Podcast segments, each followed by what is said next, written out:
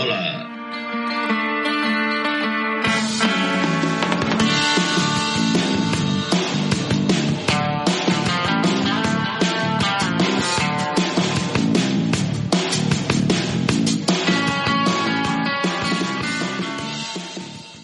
Hola, bienvenidos a un nuevo programa de la radio de Diario de Transporte. Hoy tenemos con nosotros a Francisco Martín Jiménez, que ha fundado ya hace tiempo es miclase.es, que se dedica a la formación online de, profesionales, tanto de profesionales del transporte como cursos, formación, CAP, legislación y todo, y todo lo que atañe a este, a este tipo de, formación dentro del sector. Hola, Fran, buenas tardes. Muy buenas tardes, Julio. Un placer estar con todos vosotros. Gracias a ti. Como seguidor y hoy pues, como emisor de, contenido. Gracias. ¿Qué, es básicamente es mi? Bueno, es mi clase.es eh, en el mundo del transporte. Mm, yo en el año 89, 90, 91 estaba en el mundo del transporte. Eh, ya sabes que la gente que nos escucha pues recorre normalmente toda España o media Europa. Eh, una de las cosas que trabajamos fue los túneles del Garraf, pasan por, que nos parecieron por entonces una cosa magnífica, ¿no? Que era de ir para Casteldefels a Sitges. Tuve la suerte de estar en una empresa, yo, eh, bueno, dirigía un poquito los presupuestos y demás, estuvimos haciendo los túneles del Garraf. Ya digo que nos pareció una obra magnífica y hoy en día paso por ellos y me parece sido un hormiguero en lo que hemos, lo que hemos progresado. Y gracias a estar en el mundo del transporte, conocer el tema, fue cuando en el año 87, pero se empezó a ejecutar en el 90, salió el tema de la capacitación. Yo trabajaba en una oficina y me dijeron, oye, ¿por qué no sacas esto y tal? Esto de que va, pero ¿qué me estás contando? Y no había internet, o si lo había, aquí no, en Cantabria al menos no se ejecutaba, no tenía cobertura. Y me presenté al examen, superé porque no era más que homologar reconocimientos. Luego me dediqué al mundo de la formación, que siempre fue mi pasión. Yo siempre digo que no sé cómo se lo pasará a Bruce Sprinting en un concierto, pero seguro que no se lo pasa mejor que yo en una clase, ¿no? Y hay gente que me dice tal, y, bromeamos, siempre a veces con los tal, digo, mira, tenemos ahí un, nos regaló un alumno ahí un Funko de este tal, con el libro de, de transporte y demás. Yo realmente es mi pasión, ¿no? La formación y, llevamos 30 años con ello y a mí me encanta, ¿no? El mundo del transporte que lo conozco, lo conozco bien y, y me encanta cuando publicamos algo y hay un alumno, el otro día, y pongo una pequeña anécdota, me llama uno, un alumno, porque quería hacer una cosilla, cambiar, siempre había sido chofer, pero tenía la capacitación, y dice, oye, mira, es que yo fui chofer hace muchos años, igual te acuerdas de mí, de esta zona, tal, Luciano, tal, digo, hombre, sí, claro, Luciano Álvarez Colio, soy el tío para atrás, ¿no? Porque aquí la gente llega como, como cliente, ¿no? Porque al final llegan pagando o como alumno y acaban como amigo para toda la vida, ¿no? Y a mí es una pasión, o sea, el tema. Igual soy el formador que menos sabe de transporte, pero, pero es una pasión porque nos encanta, trabajamos muy bien y al final conseguimos grandes cosas. Gente que, que no tenía nada y hoy en día tienen pues 15, 20, 50, 100 camiones, hay algunos, ¿no? Entonces, me gusta, me gusta, es mi pasión. Y, es mi clase, aparte de esto, yo sé que tú has publicado algún libro, ¿no? Por ahí, que está funcionando bastante bien, ¿no? Fíjate, sonará antediluviano, ¿no? Eh, sobre todo los más jóvenes dirán, hostia, hostia. Eh, a gente que veo que ahora saltaba al mundo eh, online, ¿no? Y, dice, somos los primeros, tal. Digo, joder, yo en el, en el año 93 vendíamos como camela, ¿no? Vendíamos los cursos a distancia en cintas lo pueden ver en nuestra página en esmiclase.es y, y había gente que iba en el camión y ponía, su, en vez de poner la cinta de Camela o como digo yo, o del Fari, pues, pues ponía nuestra cinta de, de las clases que eran leídas, eran en audio. Cintas cassette, los más jóvenes de esas que se rebobinaban con un bolivic, que te recordarás, ¿no?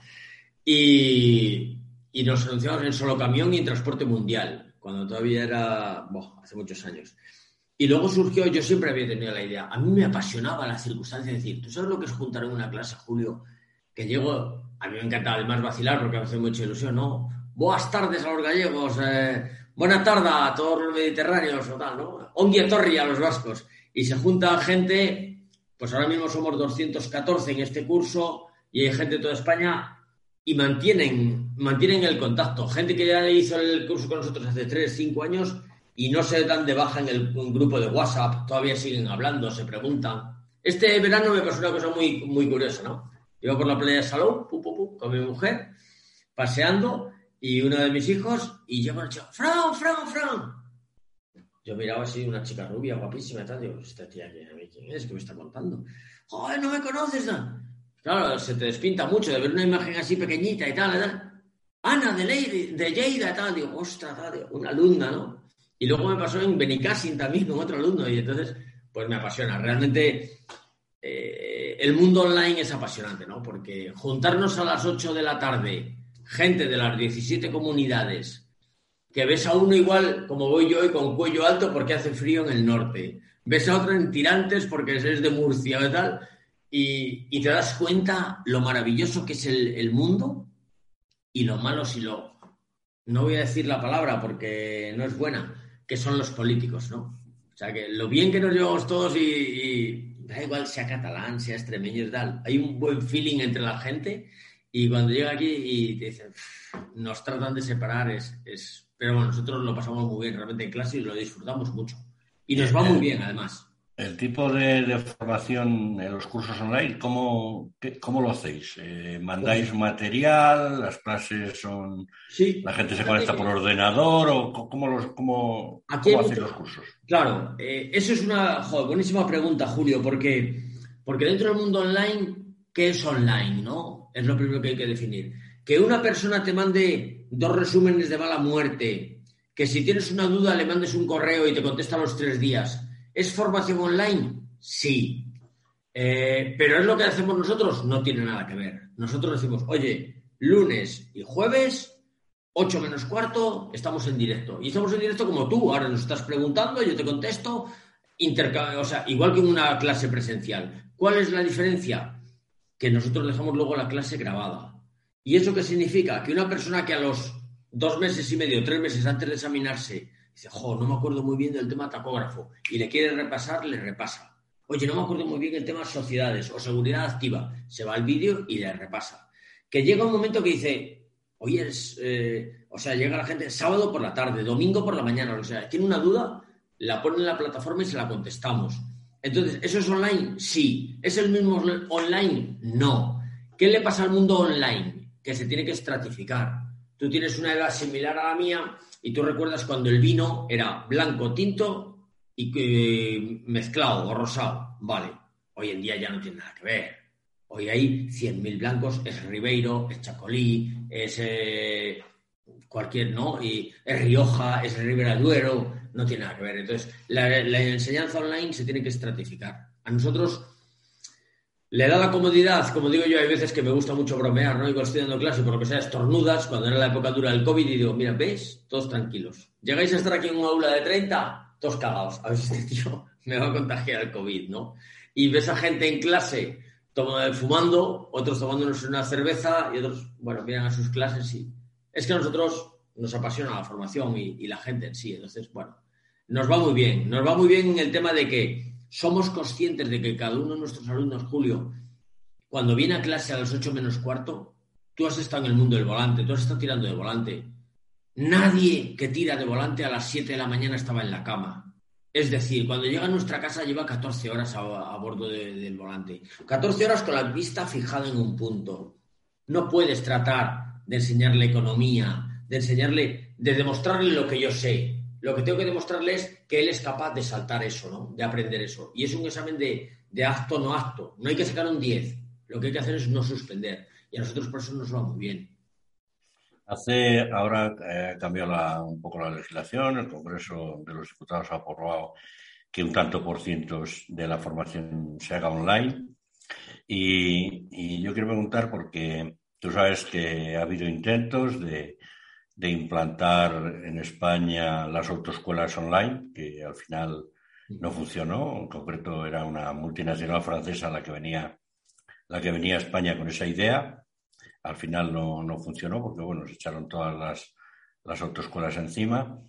Y ahora la, formación online ha ido, ha ido cambiando. De hecho, eh, el año, el año, a finales del año 2020 se hizo un proyecto financiado por la Comunidad Europea, que se hizo una prueba en Suiza en la que se, se formaba, se hacía la formación a los conductores, en concreto los casos de, de CAP y de renovación de, del carnet de mercancías peligrosas, y lo hacían desde la cabina al conductor, con la, con la PDA que, llevaban para, para el GPS y tal. hay mucha gente que se queja de que esa formación se haga en, en tiempo de trabajo del conductor eh, tú mm. sabes igual que yo que muchas empresas, en lugar de, aunque luego en la nómina a cada trabajador le descuentan para formación, muchas empresas luego recurren a, a tener que hacer eh, los cursos o obligar a los conductores a hacer los cursos en fines de semana, en tiempo de descanso y tal. Sí. la formación que hacéis vosotros es como es, en tiempos de descanso, en tiempo de trabajo, Puede, puede conectarse cualquier alumno dentro de las 24 horas en el tiempo que crea, conveniente, o cómo, cómo, lo, cómo lo, organizáis. Bien, eh, yo creo que eh, haces una, una, pregunta en la cual yo es una cosa que reivindico y me parece lógico que no. Puede haber más sectores, ¿eh? no quiero meter la pata, pero es de los pocos sectores que esa formación no entra dentro de la jornada laboral. Hay gente que cada cinco años tiene que hipotecar todo un fin de semana, con lo cual enlaza 15 días de trabajo eh, en, renovar el CAP. Cuando en las demás profesiones, nosotros trabajamos mucho oposiciones como centro de formación y en todas las oposiciones, cuando alguien tiene un cursillo, porque es un funcionario de ayuntamiento, de una diputación, de bomberos, lo que sea, ese cursillo lo hacen en horas de trabajo y le computan como trabajo. En el transporte no, tú haces tu, tu jornada, ya sabes, de 15 horas máximo de disponibilidad, 90 mil semanales, o sea, y aparte haces las 35 de CAP. O sea, no tiene nada que ver. Nosotros, claro, es una cosa, está un poco ahí en, un semi eh, limbo vacío legal, ¿no? Tú al final eres empresario del transporte, no tienes por qué conducir, aunque son muchos los que son autónomos, lógicamente, como tú bien dices, cerca de un 80% o ligeramente por encima. Eh, y nosotros damos la formación. ¿Cómo son nuestros... Eh, es en horario laboral. Claro, cuando uno es empleado, es que dices, tú eres empleado de, llámale lo que quieras, de molinero, pero te quieres ir para ponerte autónomo, entonces, claro, yo entiendo que no te lo va a pagar, entre comillas, molinero o que no vas a ser en las horas de trabajo molinero. Es un crecimiento para ti. Igual que si quieres hacer psicología y mañana te pones un gabinete psicológico. Entonces, nuestra gente, nosotros la preparamos de manera, no tiene nada que ver con, con su trabajo. Sí es cierto que la gente se prepara cuando quiere. Tú entras en una clase nuestra, que ahora mismo, ya te digo, son 200 te, lo podrías decir en el grupo y además se lo voy a mostrar en la cámara. Yo creo que somos 200, 200 poco, ¿eh? No quiero, no quiero mentirte.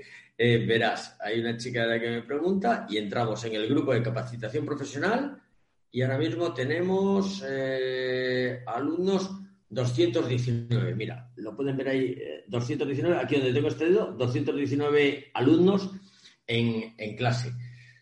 Pues hay gente que tú entres en clase y están con su camión en Bélgica, otro está en Italia, hoy en día Internet nos permite eso, y otro está en su casa en, León o en Murcia, ¿vale? Eh, es una formación aparte porque es para ellos, por si quieren darle el salto, sí la pueden meter por la tripartita, pero no entra en horas de formación porque no es una formación obligatoria para su trabajo, sino que aquí el que dice, oye, yo quiero pasar de chofer a, a empresario, lo hago, ¿vale?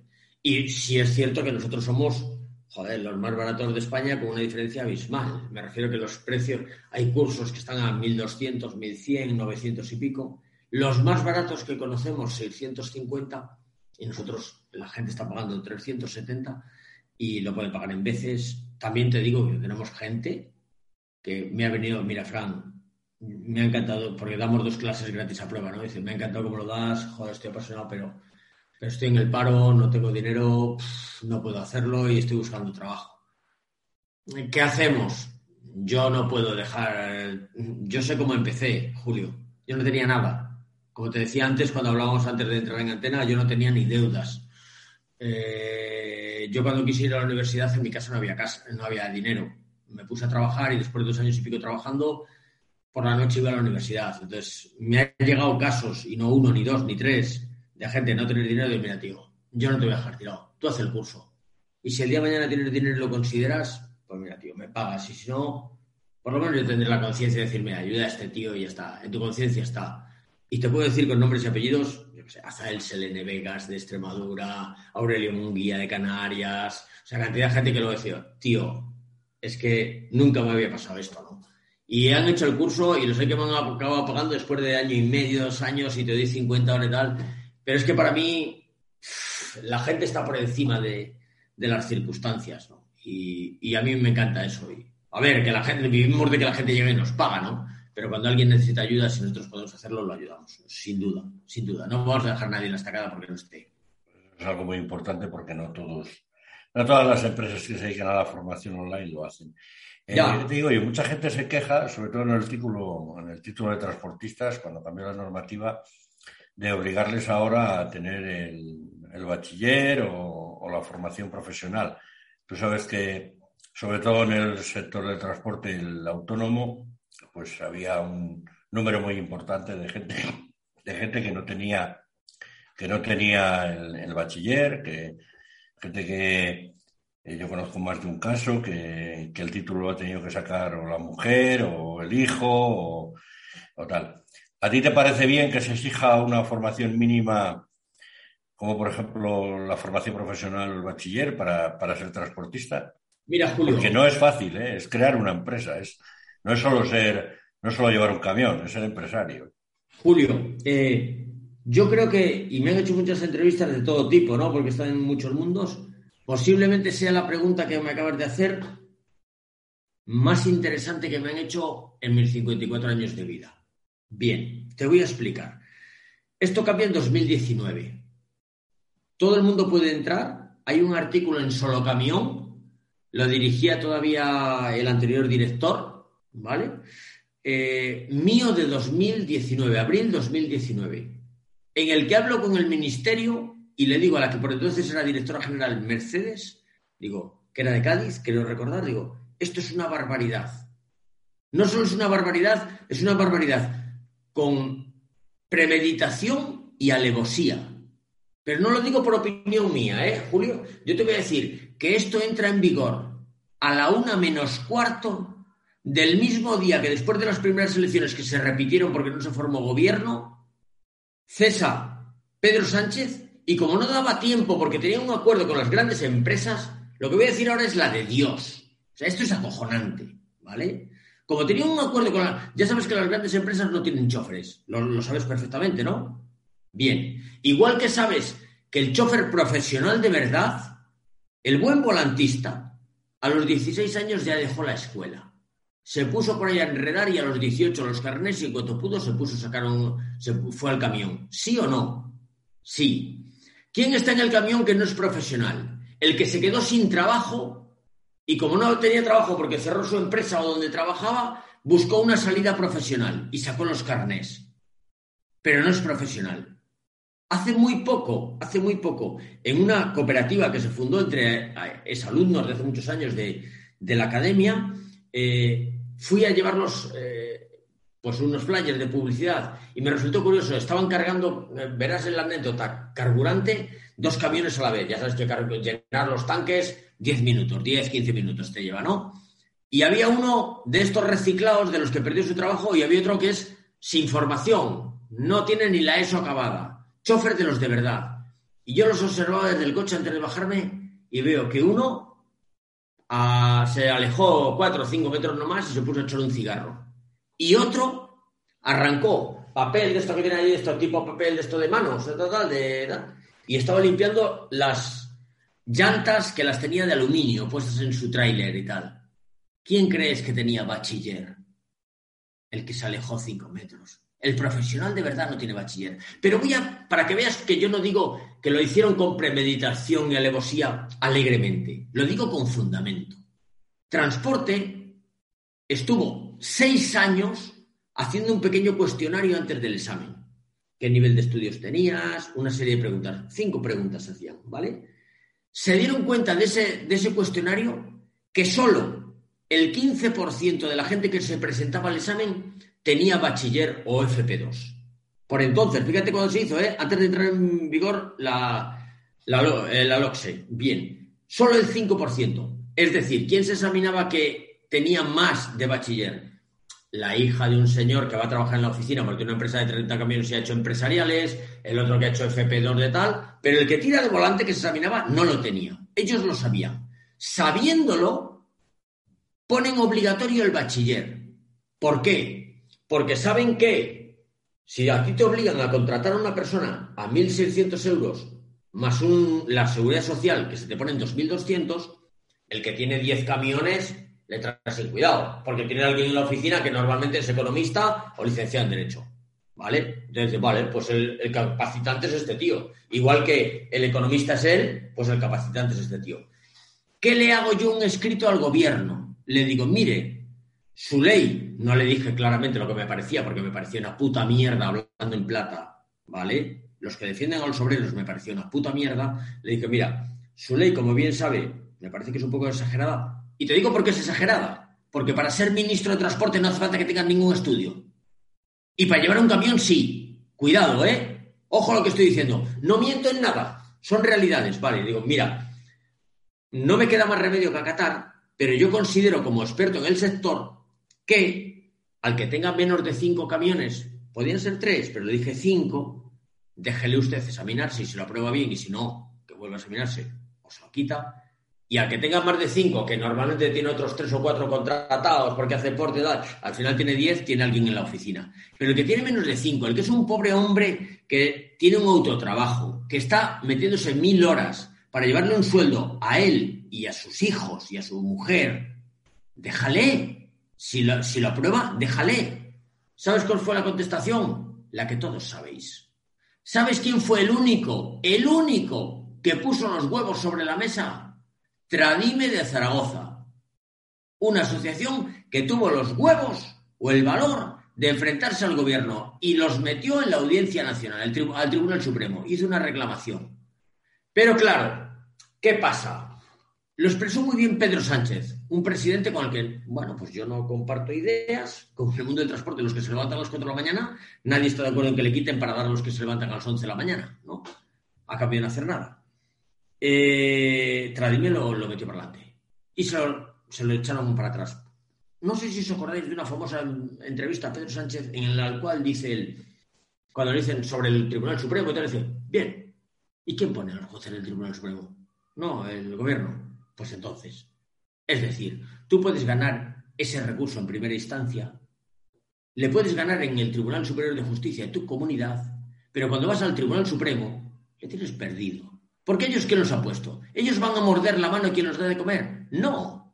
Aquí hay tres grandes sectores. Y lo decía el mayor desgraciado que puede haber en este país, que posiblemente sea un señor que ya no está en política y llevaba coleta, que se la cortó como los toreros. ¿Vale? Aquí hay un sector que vive muy bien. Tú, mira, lo voy a explicar al transporte muy bien, Julio. Muy sencillo. En la anterior crisis, en la de 2007, dime a mí un solo político o un solo funcionario que se vio embargado su piso y se le quitó la plataforma antihipotecas. De estos que he representado a Colau que no tienen hipotecas, uno solo. ¿Sabes quién asumió la crisis? Los que trabajamos día a día, los autónomos, los empleados.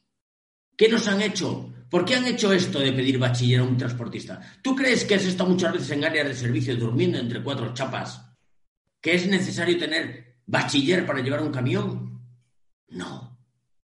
A mí me dijeron en una ocasión, y esto igual es duro, dice, Fran, los transportistas tienen que estar bien formados y cada día mejor. Digo, ¿para qué?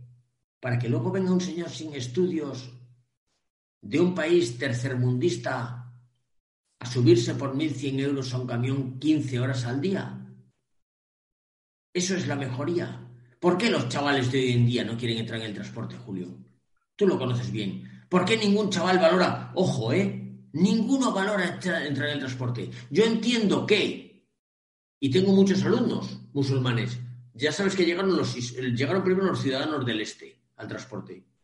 Muy bien, había de todo. ¿Cuál es el problema de los ciudadanos del este? Que, por ejemplo, tienen mucho carácter emprendedor. Yo tengo muchos alumnos rumanos, búlgaros, bielorrusos, y esa gente llega, aprende y en cuanto dominan el sector son muy emprendedores, porque el que ha salido del país ha salido a buscarse la vida, no ha salido los parásitos. Y en cuanto pueden se ponen de autónomo, fundan su empresa y van creciendo.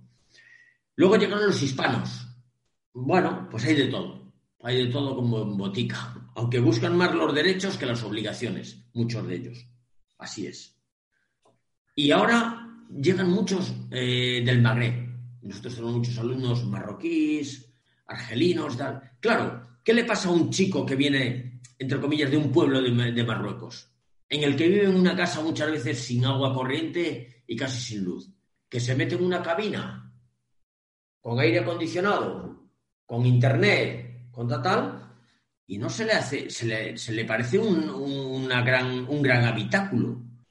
Cuando realmente, aunque, aunque no vea en dos meses a su familia, él ha salido dos años a ganar dinero y ya está. Entonces, el sector del transporte está complicado.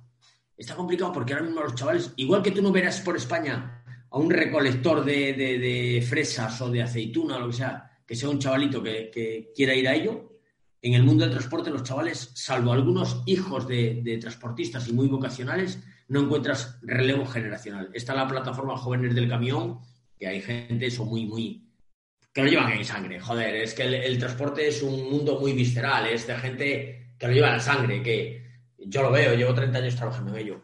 Y, lo que hicieron, ya te digo, es una auténtica barbaridad. Pedir bachiller por ser transportista, no me aparto de ello, pero por debajo de cinco camiones, lo que nos tenemos, y ahora perdóname la reflexión, esa es personal, somos unos mierdas que tenemos menos huevos que nadie. Y te voy a explicar por qué. ¿eh? No lo digo gratuitamente o porque se me ocurrió. Lo digo. ¿Tú crees que si mañana nos sentamos con la ministra de Transporte, ¿vale? Antigua alcaldesa de Gabá, ¿sabe de transporte? Lo mismo que sé yo de cirugía ortopédica. Cierto es que está muy bien asesorada. ¿Tiene alguien en ese sector no sé quién es, lo desconozco, pero muy bien asesorado, porque los movimientos que hace, que yo esté de acuerdo o no, eso es otra cosa, pero los movimientos que hace no son de alguien que no sabe nada, como la anterior directora general, ¿vale? Ahora saben lo que hacen. Imagínate que mañana se presentan allí dos o tres plataformas serias de transporte. Dicen, señora, mire, vamos a hacer dos cosas. Estamos en febrero. En abril, el 1 de abril, a partir del 1 de abril, no se mueve ni un solo camión y lo que pedimos es esto, esto y esto. Vale, huelga general del transporte, muy bien. Servicios mínimos, no, ninguno. A las 10 de la mañana no habrá gasolina en ninguna de las gasolineras de España porque se habrá acabado. No habrá servicio en los supermercados y tal. Y queremos esto y esto y esto.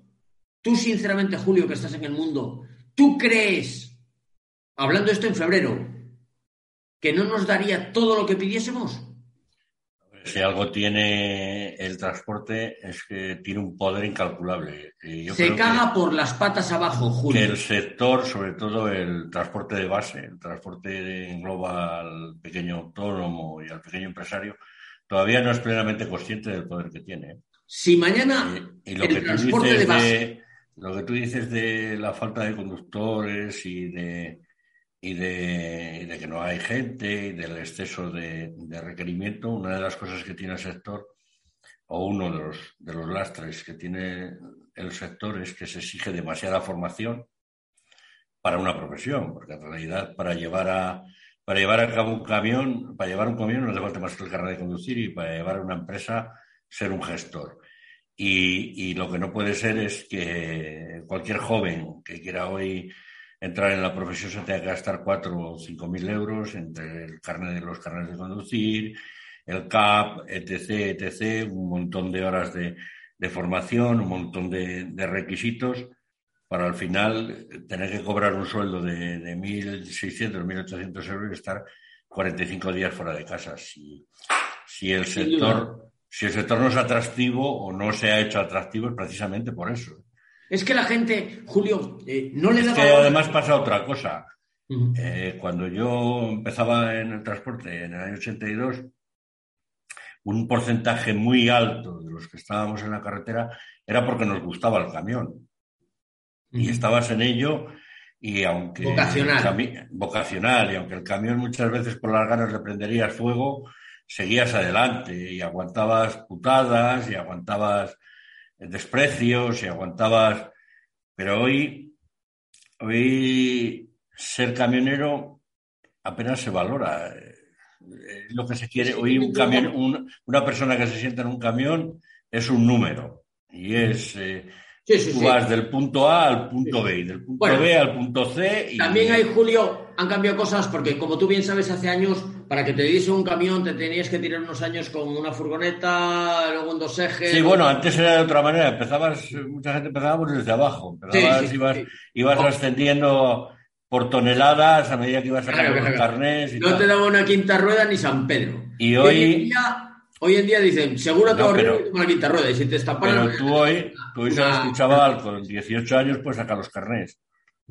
Ahora, eh, tú ponte en el lado del empresario y quién eh, le da a un chaval de 18, aunque no pueda salir a internacional hasta los 21, eh, un camión y un remolque que valen 130.000 euros más la mercancía. Ya, pero hoy te hace un seguro de todo riesgo y tira, y si no te mandamos... Una, de las, una de las cosas que, demanda mucho el sector y que en principio está entre los acuerdos que firmó firmaron las patronales con, del CNTC con el gobierno, era ese, el de la formación, el que, el que se hiciera un curso de, o sea, se volviera a la figura de, del aprendiz, pero, pero el aprendiz pagado. Eh, hoy se puede sacar el carnet con 18 años, con 21 se puede hacer internacional, pero, yo creo que una persona que, que saque los carnets con 21 años debería de estar por lo mínimo, como mínimo medio año con un profesional con mucha más experiencia en la cabina, aprendiendo y, y a medida que, que van pasando los días, poco a poco, eh, conduciendo más para, para llegar a, algún día a ir solo en el camión. Antes, eso, eso que te planteaba antes del excesivo, de que se exige demasiado para ser hoy eh, conductor o para ser, eh, para ser transportista es un lastre. Sí, sí, pero mira, tú antes hacías una, una afirmación que yo creo que, es importante, ¿no? la gente antes los camioneros se los valoraba de otra manera, ¿no? Eh, hay gente que no valora, a veces las cosas pequeñas las damos por hecho y no las valoramos. No valoramos lo que es estar en casa, ¿no? Y ahora voy a ser, yo en los ejemplos soy tan representativo que los alumnos míos pasan 20 años y no se los, no se los olvidan. Eh, y voy a decir una cosa que la gente dice, joder, tío, qué duro eres y para un medio de comunicación y demás, pero es así. La gente no valora lo que es cagar en casa hasta que caga un sitio público todos los días. Y que te pega un apretón y la tranquilidad de que es estar en casa. Pues un camionero, si no es en el campo o escondido en medio de un lateral del camión, va a un bar y tiene a alguien al lado. Y si te tienes un pedo, esperas un poco para salir porque hay gente que se estaba lavando la cara en el, en el, no, en el lavabo de al lado. Eso que nos parece una chorrada y una estupidez y una cerdería, incluso, eso pasa. Y llega y llega con un porte a 38 grados a Sevilla y no tiene donde ducharse. Y se queda en una cabina. Y se coge una botella de agua y se echa un poco de agua así por encima de tal, y no tiene donde... Y duerme con aire acondicionado o duerme como duerme entre cuatro chapas. Como que era antes un títere que iba por los pueblos con una burra a ver si alguien le iba a echar unas monedas. Se ha menospreciado una, una profesión que es imprescindible. Se ha visto en la pandemia. En la pandemia había profesiones prescindibles. Se paró la construcción, lo que no se hace en dos meses se hace en ocho o en cuatro, da igual. Pero era imprescindible el transporte, porque en el momento que falla el transporte no hay comida, no hay carburante, no hay nada.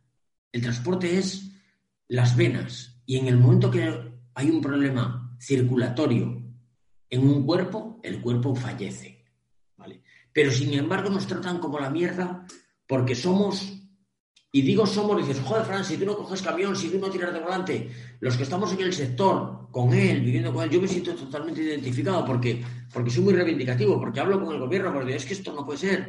Y de momento, entre comillas, se ríen de nosotros porque no hay unión. Porque ya te digo, Julio, si mañana se dice, señores, a partir del 1 de abril no se va a ver ni un solo camión, ni uno solo, porque es inhumano. Pero tú, qué ¿de qué vas? Pero ¿cómo para ser ministro de Transporte Vale con que seas mayor de 18 años y tengas libre disposición de tus bienes. Y para conducir un camión y llevarle un sueldo a mi familia necesito bachiller. ¿Pero quién te ha contado esto? O sea, que, la que dirige el país, entre comillas, que es Adriana Lastra, tiene bachiller ¿eh? o no le tiene acabado y yo no puedo llevar un camión. ¿Pero qué me estás contando? Pero al final tenemos lo que nos merecemos, Julio. No hay unión. Ah, una pena. Yo la última huelga seria creo que fue en el año 90, creo. Así un poco seria tal, tal. Pero ¿qué, ¿qué van a hacer? Y ahora te digo lo más duro que van a oír en la entrevista ¿Sabes qué van a hacer con el transporte de mercancías? Llevando el camino, de hacer lo mismo que con el de viajeros. ¿Puede haber una huelga de viajeros? No, porque hay 20 empresas nacionales, todos los demás son un pequeño autónomo que están las migajas que le sobran a ellos, a esa línea que no interesa hacer a nadie. Y cuando consigan, ¿qué es lo que van a conseguir? Que el transporte de mercancías esté gestionado por 100 empresas, es decir, nada. 100 empresas son dos por provincia los demás son todos choferes y es lo que van a conseguir. ¿eh? Entonces, no va a haber ninguna huelga, está totalmente controlado. Porque la empresa dice, mañana te fundo y se lo doy a la otra. O te pongo, me invento un canon. No se puede llevar los camiones, tal, tal. Me invento cualquier estupidez y ya está. Y estamos en manos de... Bueno, no quiero calentarme que es sábado.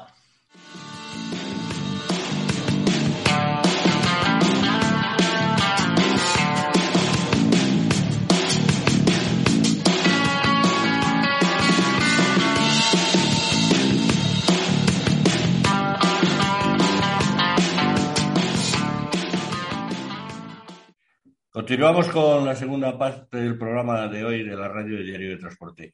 Una pregunta, Fran. ¿Cómo es la normativa esta nueva que ha entrado en vigor que obliga a las furgonetas de más de 2.500 kilos que hagan transporte internacional a tener el título de transportista? Bueno, yo creo que. Mm, yo creo no. A ver, cuando digo yo creo, es decir, poneros en cintura. Mira, como ¿veis? Padilla, Morante de la Puebla y yo llevamos las patillas largas, ¿no? Dicen, cuando los normas de tu vecino me has cortado pon las tuyas a remojar. Es decir, hay muy poquitos, aunque los hay en España, que hacen transporte internacional con un vehículo de más de 2.500, de, menos de 2.500, o sea, una furgoneta, ¿no? De más de 2.500, perdón, eh, kilos de masa máxima. Eh, esto es aviso a navegantes, porque lo que está creciendo enormemente. Mira, si esto, es que esto es muy sencillo, Julio. Eh, ¿Quién puede pagar todos los gastos del Estado? ¿Esto no es para controlar un poco tanta furgoneta del este? No. ¿Que ha invadido el mercado? Em, ya verás dónde está pasando. ¿Cuántas furgonetas de 2.500 kilos vienen, entre comillas, es rentable traer desde Bulgaria a Sevilla con un producto? Ninguna. Ninguna. Esporádicamente. Pasan algunas de, de Francia a España, de Portugal a España, de España a Portugal. Esto es toda esta fiesta que cada día es más grande de un Estado más manipulado ¿No habéis visto que ahora a los, a los que eran interinos, es decir, personal metido a dedo, ahora los consolidan y los hacen funcionarios fijos? Bien. ¿Quién va a pagar esto? ¿Quién no tiene un duro y llega aquí sin un duro y vive de ayudas? No. ¿Quién lo va a pagar? Coño, el que genera. A ti te meten una multa de mil y con una furgoneta pues te fastidia mucho, pero la vas a pagar o, o dejas el trabajo y ya dices, mira, pues a partir de ahora me arruiné. Vas a seguir luchando ¿Quién va a pagar la fiesta? Los de siempre, los que trabajan. ¿Qué quiero decir con esto? Anticiparos. Y ojo a lo que os digo, aviso navegantes, que le pidan esto a los que hacen transporte internacional, que son muy pocos, solo significa que cuando las barbas de tu vecino veas pelar, pon las tuyas a remojar. Que todos los que estáis haciendo paquetería, que sois miles, porque ya todo el mundo, cada día más, no es que cada día más compre por internet, sino que mi madre que tiene 77 años, mi padre 80 y pico, o 79 y 88 o algo así, pues no compran por internet. Yo que soy de la siguiente generación, que tengo 54, ya compro muchas cosas por internet. Pero es que el que tiene 30 compra muchísimas cosas por internet y eso hay que transportarlo. Sí, hoy en día desde Cantabria haces así clic y te traen naranjas de Valencia.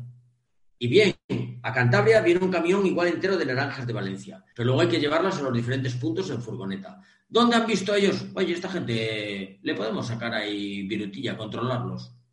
¿Y qué han metido con las furgonetas? Es decir, lo que ahora han sacado como transporte internacional, que nos van a pedir la capacitación, en 2023 será. Esto se lo van a pedir en mayo, ¿vale? A los de transporte internacional, que son muy pocos.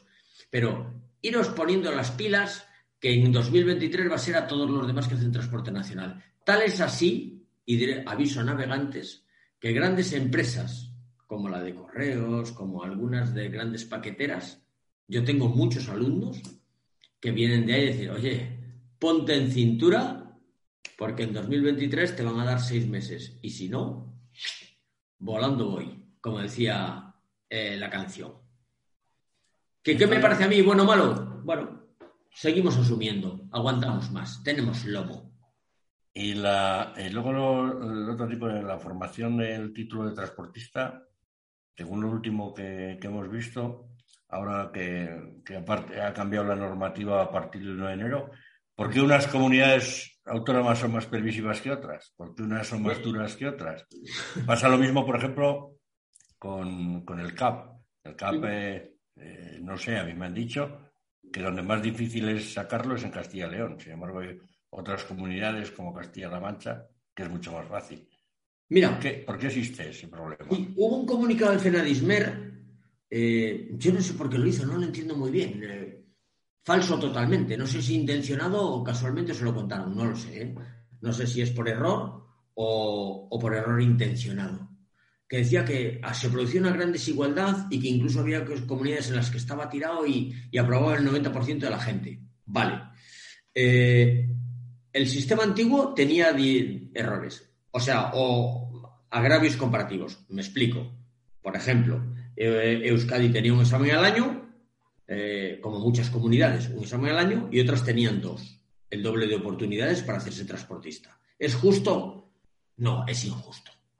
En cuanto al examen fácil o difícil, pero si el examen le pone un ordenador que está en Madrid, ¿pero qué están diciendo?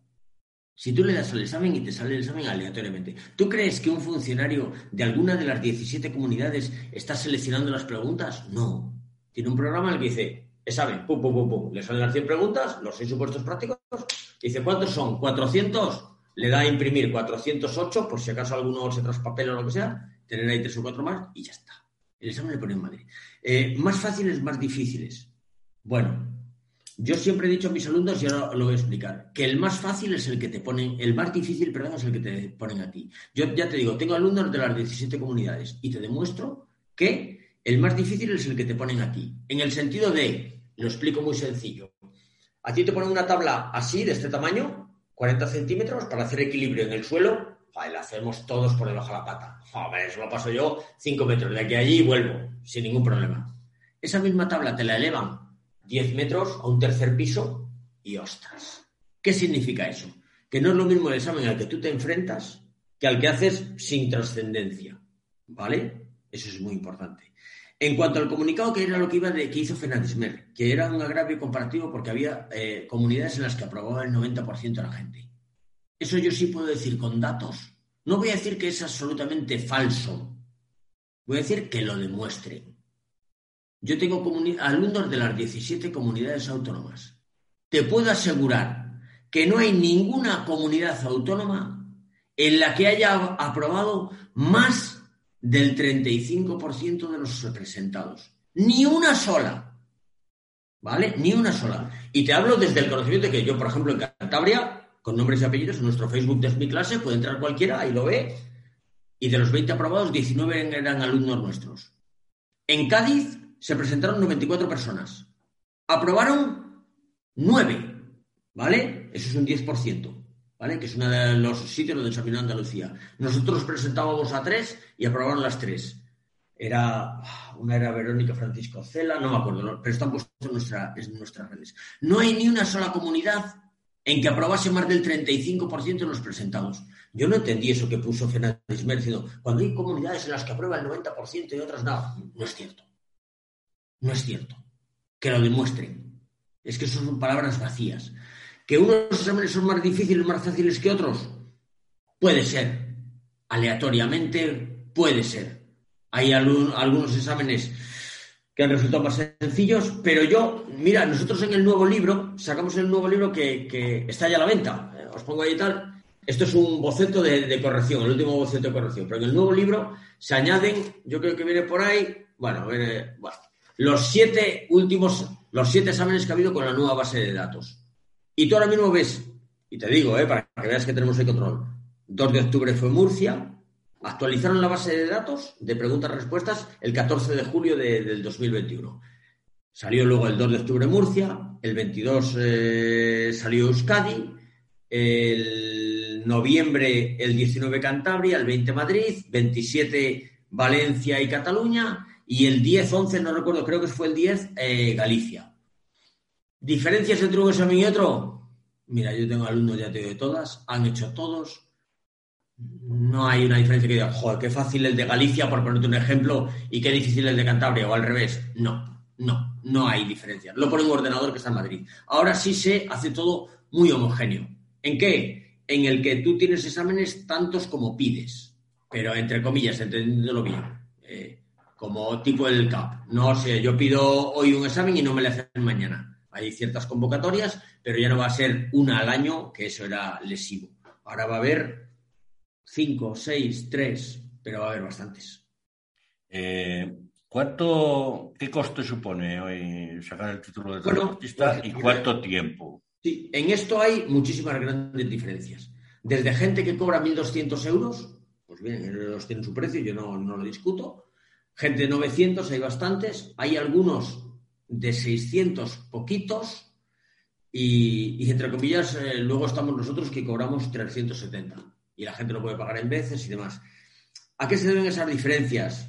Bueno, pues yo creo que, no sé, tal vez, no sé, hay gente que le cobran 1.200 y hacen como un menú de boda. Mira, en un menú de boda tú mañana se te casa una hija, Julio, y creo que le piden mínimo 180 euros o 150 por un menú de, boda, ¿vale? Vete al Carrefour. Eh, ¿Una persona se puede comer 150 euros en un día?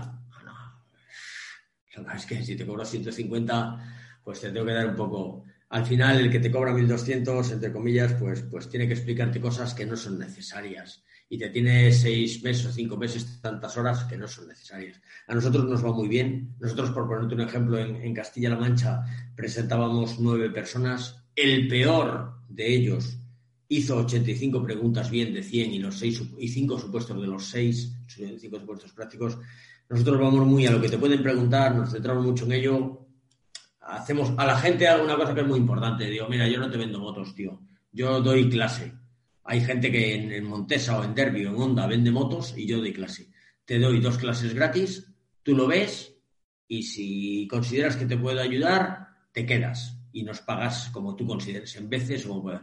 Y si consideras que, eh, que, no te ayudamos, pues mira, ya está, lo dejas y ha sido un placer conocerte y mira, has, estado dos días con nosotros. Si te digo, por ejemplo, que el jueves, que hacemos lunes y jueves de 8 menos cuarto a 9, porque sí hacemos un poco, aunque hay mucha mujer de transportista, como bien decías antes, o hijos, porque ellos no tienen bachiller, sí nos amoldamos un poco al que tira el volante, ¿no? y a las, normalmente a las siete y media así ya han acabado y ya están esperando para cenar, tal, es una hora buena. Lunes y jueves, que además no hay Champions, porque aunque nos preocupa mucho el, transporte, como juega el Madrid y el Barça, entre hombres notamos muchas, muchas bajas, ¿no? Damos clase en directo, si no se queda grabado, y la verdad es que nuestro clase en directo es como estoy hablando contigo, o sea, me preguntan, Fran, no entiendo eso, no entiendo lo otro. Y, y bueno, a nosotros nos va muy bien así, estamos muy contentos con lo que hacemos, en redes, en Facebook, mismamente, a cualquiera de los que hacen los cientos de comentarios de gente que ha venido con nosotros que hace comentarios, nuestros alumnos son reales, los pueden hablar por el Facebook o por Messenger y le van a contestar. No es Benito Pérez Peña y luego te pones a buscar Benito Pérez Peña y dices, joder, qué raro, no tiene Facebook, no tiene LinkedIn, no tiene Instagram, no tiene ninguna red, qué raro. Y viene otro que dice, esta es la mejor academia y tal, y tampoco lo encuentras. Pues a nuestros alumnos los encuentras en todos los lados. ¿Y, cuánto, cuánto tiempo lleva más o menos el preparar el curso? Eh, mira, es máquina total. Nosotros tenemos gente que lo normal es que la gente que empieza a finales de enero, para finales de marzo, dos meses y medio, tres, estén bien preparados. Si le das 15 días más, están muy bien preparados. Más el saturarse porque se nos empiezan a olvidar conceptos. Tenemos gente que lo ha hecho en 10 días de las clases atrasadas que estaban en vídeo, digo, oh, voy apurado tal, y luego en 10 días. Sí, ¿Es lo normal? No. Tenemos, pues, por ejemplo, a, una chica que se apellida Dragos. Eh, eh, tenemos a Tony Bardají, que está en los comentarios, que también lo hizo en 10-15 días. Una que es María, no me acuerdo cómo se apellida, que tiene un centro hípico, eh, María LDCP, también lo hizo en 10-12 días. el caso de Mireia Dragos es sintomático y a mí me gusta contarlo. A nosotros nos llega una chica Dice, oye, muy buenas, me han hablado de ti y tal, me llamo Mireia Dragos. Pues muy bien. Dice, mira, yo te voy a contar, necesito sacar esto. Vale, pues como todo el mundo. Yo pensaba, digo, quedaban 15 días escasos, 13. Dice, mira, eh, lo que es que lo veo mal, porque yo soy cocinera en un restaurante. ¿Sabes qué significa eso? Me dice, digo, sí, que trabajas muchas horas. O sea, un cocinero en un restaurante, muchas horas. Y si encima eres extranjero, que muchas veces vas así un poco, se aprovechan de ti, muchas horas. Dice, vale, dice, soy cocinero en un restaurante. Dice, tengo tres hijos. Dice, ¿sabes lo que supone? Digo, hombre, ya me imagino que no se hacen el desayuno, ni se lavan, ni se planchan. Es otro lastre. Vale, dice. Y lo único que sé de transporte, dice, es que mi marido es camionero. Digo, bien, joder, genial. Si a eso le sumamos Mirella, que cualquiera está en, los comentarios, él la puede mandar un, por Messenger, puede hablar con ella. Digo, si a eso le sumamos que el curso no será en tu idioma madre, que no es lo mismo, ¿eh? Porque es le digo, y que quedan 17 días para el examen, me parece que era, digo, lo veo factible, vamos, empresa fácil. Digo, mira, vamos a hacer una cosa. Como eres mujer, las mujeres tienen algo que, que no tenemos igual los hombres. No sé si se llama responsabilidad, constancia, llámalo X. Cada uno que lo llame como quiera, Julio. Y digo, mira, yo te voy a marcar unas pautas, te voy a cobrar el curso, pero como quedan 17 días, si no apruebas, el siguiente es lo que hacemos, te le damos gratis. Porque entiendo, mira, te va a servir esto para aprender algo y el siguiente te damos gratis porque queda muy poquito y éticamente no me parece bien cobrarte lo mismo que la gente que ha estado tres meses aquí. Bien. La fijamos las pautas, ella se ponía los cascos escuchando clases dadas y tal, tal, tal. Y Mireia Dragos es transportista, aporta la capacitación a su marido y, están trabajando y están encantados de la vida. Y hizo un comentario por ahí y tal. O como hizo Ángel Trujillo, en su día Ángel Trujillo es una cosa curiosa. Hay dos alumnos que, hay muchos, ¿no? Todos te dejan un recuerdo, ¿no? De los cientos, miles que hemos tenido. Pero ahí, no sé, a mí eh, hay muchos escritos, puede entrar cada uno en nuestro Facebook y verlos. Hay uno de Ángel Trujillo y otro que es de Bilbao, aunque se apellide Trujillo. Y hay otro que es de Manolo Cantos, que es extremeño. Y, los dos era prácticamente el mismo, ¿no? Y venía a decir, camioneros, eh, camioneros con lo que ellos suponen. A mí me gusta utilizar además la palabra camioneros para los chofer porque era, era algo, cuando el camionero era algo grande, ¿no? De hecho, la serie, igual es que me marcó la serie de Sancho Gracia Camioneros y se os veía como, como lo que era, ¿no? Y, un comentario buenísimo que decía, aprobaron, yo no me han mandado aquí, yo esto no lo apruebo ni con alas, el caso de Manolo Cantos era tremendo porque él no tenía bachiller, era, solo tenía ese examen porque se suspendía ya sus dos camiones, que tiene, tiene tres ahora, eh, lo tenía que ya irse de chofer y vender, era una situación estresante. Y me decía, sí, es que yo no valgo para estudiar, Francia. A mí todos los maestros me han dicho que yo no valgo para estudiar, que yo esto para eso. Pero ¿cómo voy a aprender yo esto? Claro, estamos hablando de que, fijaros, esto es un, un libro de una editorial, ¿eh? os voy a enseñar. Esto es para que veáis los lomos, ¿eh? Esto es de otra, ¿vale? Esto es de otra, ¿vale? para que veáis en comparación. Y esto es nuestro manual. Si le ves, si ves este, este manual, por ejemplo, ¿no? Este manual, comparado a este, o bueno, vamos a ponerle por aquí para que no se vea. Fíjate qué dimensión de, tamaño, ¿no? Uno comparado al otro y luego de páginas, ¿no? Entonces, decían tanto Trujillo como Cantos, dice, fíjate que soy camionero porque me convencieron toda la vida en la escuela de que no valía para estudiar. Y lo que me pasó es que yo realmente lo que tuve es un mal maestro. Y no supo enseñarme.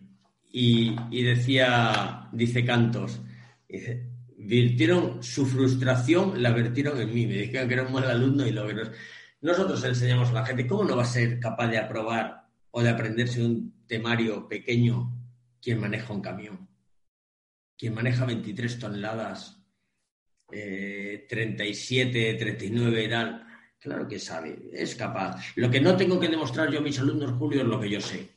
Lo que tengo que hacer es transmitirlos, lo que ellos tienen que saber. ¿Y el método que seguís cómo es? ¿Mandáis el temario? ¿Luego las clases son online? Eh, eh, ¿Hacéis, ¿Hacéis exámenes de prueba? Sí, sí, sí, Nosotros hacemos una cosa muy sencilla. Lo primero, ¿Cada uno tiene un tratamiento especial? Sí, sí, sí, sí, personal. Bueno, hoy seguro que si viene mi teléfono habrá como 60 de los 200 y pico que me han hablado y preguntando dudas y tal.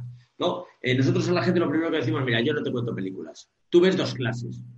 Y si te gustan, te quedas, si no te vas. Ya te digo, el otro día cinco personas entraron, Valencia, Murcia, Galicia y tal, y me decía una valenciana, dice, que había hecho el curso en otro sitio, había suspendido, dice, me he quedado alucinada.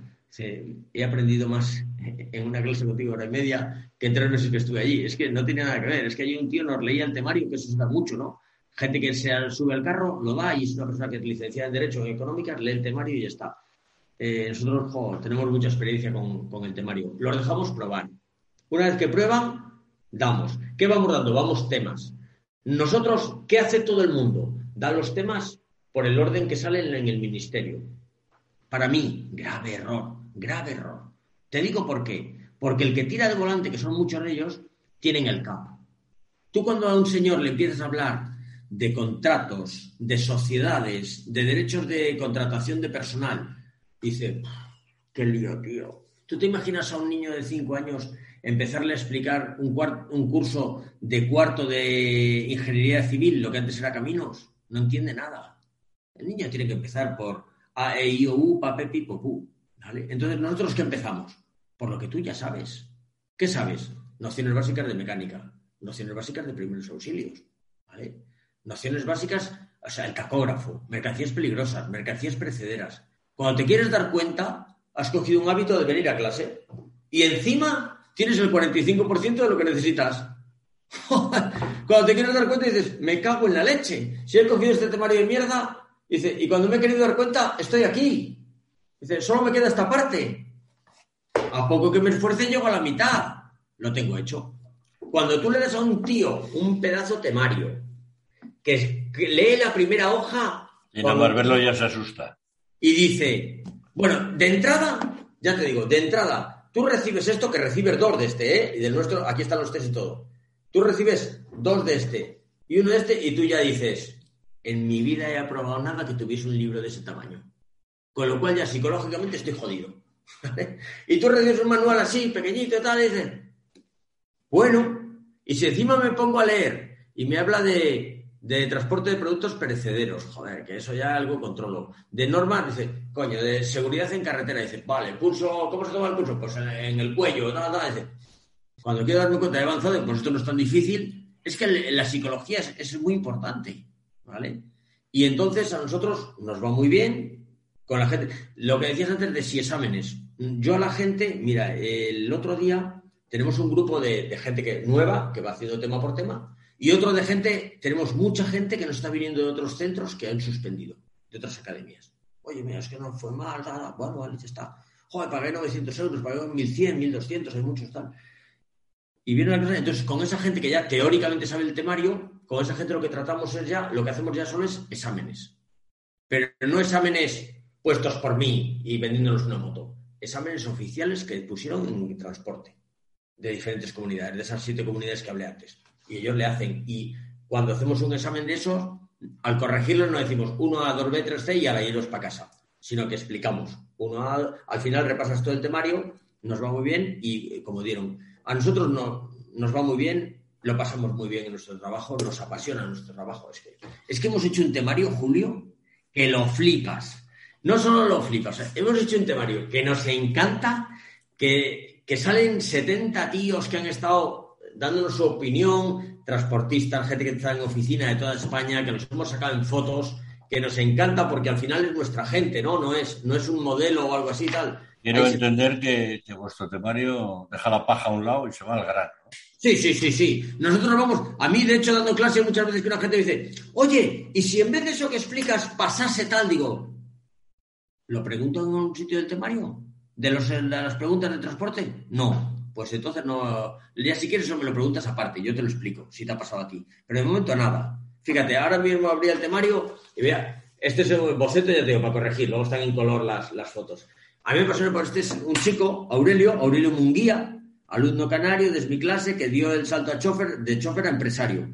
Eh, está ahora en, bueno, le, le, ponemos en la parte del IVA, porque en Canarias no se aplica el IVA, Aurelio era un tío que, bueno, pues trabajaba en el puerto, en Canarias. Tenemos, yo que sé, a Paca Serón, que es la que controla un poquito el, transporte en, Melilla. Pues hay muchos alumnos, ¿no? Y nos apasiona, ¿no? Gente que, tiene una ilusión, que, no, si es que me han dicho que no, si es que es muy difícil. Y digo, tú inténtalo, tío. Mira dos clases y luego hablamos. joder, ¿tú crees, Fran? ¿Tú crees, Fran? Ya digo, en Extremadura, Azael Selene Vegas, a mí pues me apasiona, ¿no? Porque es un tío que está en una muy mala situación, no tenía bachiller, es un chico que es gitano, que su pasión era ser camionero, pero lo veía ser camionero. Ya digo, yo utilizo transportista, que se llama ahora, para mí son camioneros, que es la palabra que me enorgullece, ¿no? Digo, yo soy camionero, joder. Y, el tío estaba muy apurado, estaba en un sitio, no se enteraba de nada. Dice, mira, yo no tengo dinero, yo no puedo pagarlo. Digo, mira, Azael, nada, aquí no hay ningún problema. Tú vas a hacer el curso, yo te garantizo que vas a aprobar.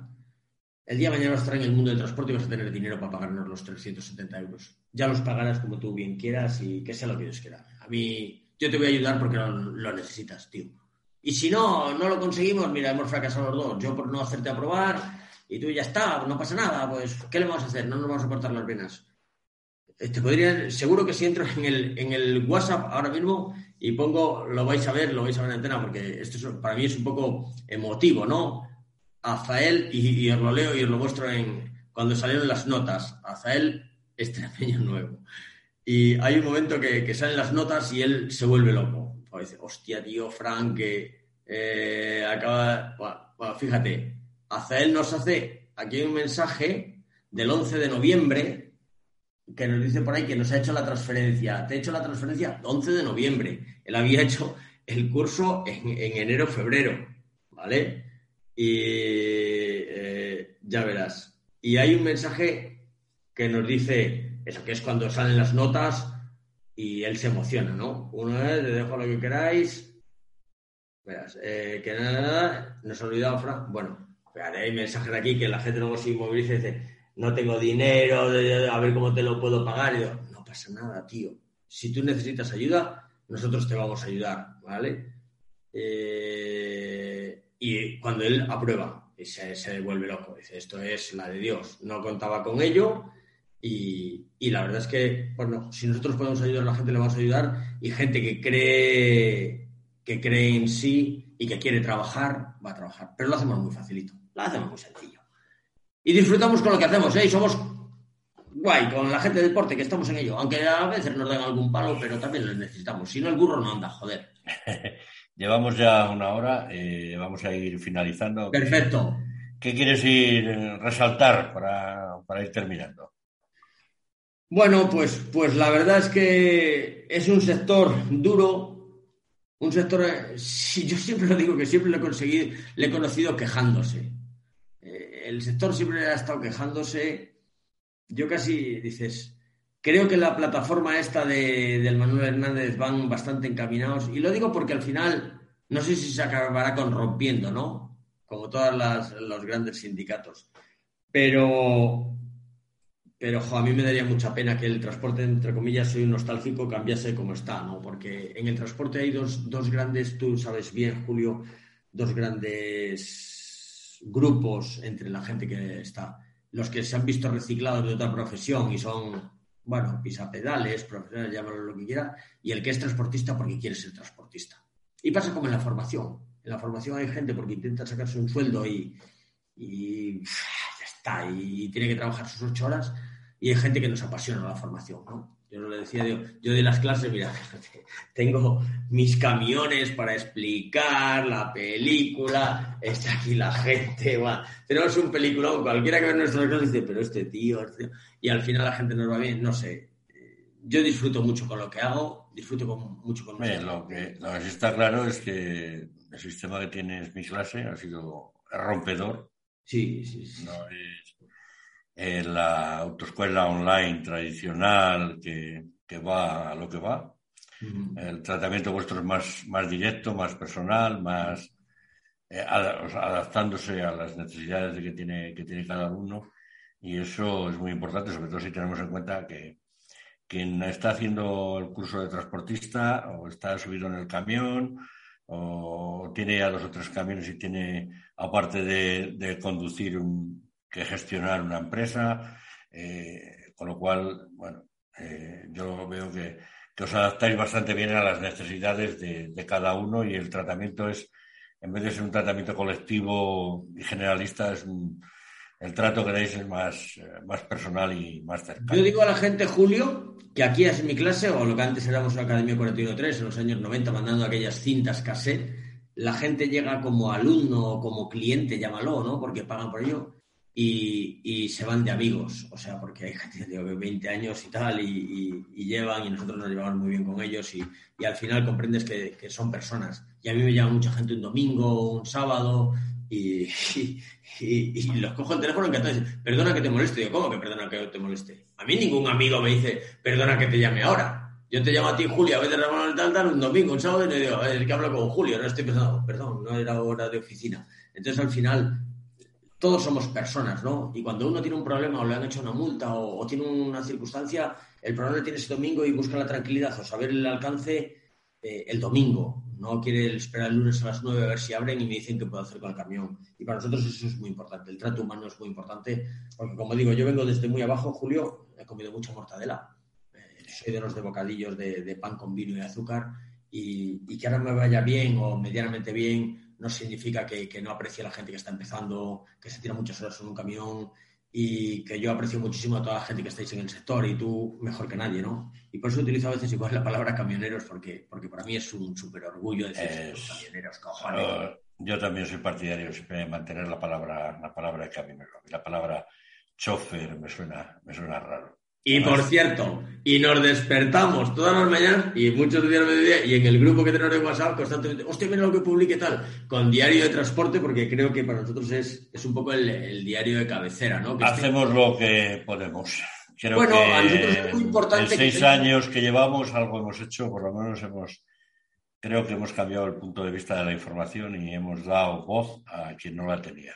Para nosotros es muy importante. El camionero y el transportista. Sí, de tener ese, ese, diario de cabecera, ¿no? Que al final llegas y dices, oye, ha pasado esto, ha pasado esto, y te hace pinar las orejas y estar al día a día, ¿no? Creo que es muy importante porque, porque con realmente con los que estáis en la carretera, con los que conocéis eh, cómo está, como, dice, como decía antiguamente, la rosca, ¿no? De hecho, la filosofía de, Diario de Transportes es esa, es ir al, al, profesional que está en la carretera. Abarcamos todo tipo de información, empresas y demás, pero bueno, siempre enfocado a, al que está en la carretera cada día y al que sufre esta, bonita y jodida profesión a veces. Muchas gracias, Fran, muchas gracias por tu tiempo, muchas gracias por, esta conversación tan agradable que hemos tenido contigo y muchas gracias. Y espero que, no sea la única vez que vengas a la radio de transporte y que vengas algún día más. Y seguimos en contacto y seguiremos hablando. Muchas gracias. Muchas gracias a vosotros por la, labor que nosotros seguimos, estupenda que hacéis y que estamos ahí pendientes. Y decirle a los murcianos que se pongan las pilas, aunque es una cosa que, va a variar, porque en breve ya el Ministerio va a notificar a todos, pero que tienen que echar la instancia antes del día 21 de, de febrero, que es del 1 al 21, que lo van a ampliar luego, pero por si acaso. Por si acaso, vamos a echarla, no va a ser que luego nos amplíen, que en este gobierno de Falcon puede pasar. Se sabe. Muy bien, muchas gracias. Hasta aquí el programa de hoy. Chicos, Gracias. A ti, hasta luego, Julio.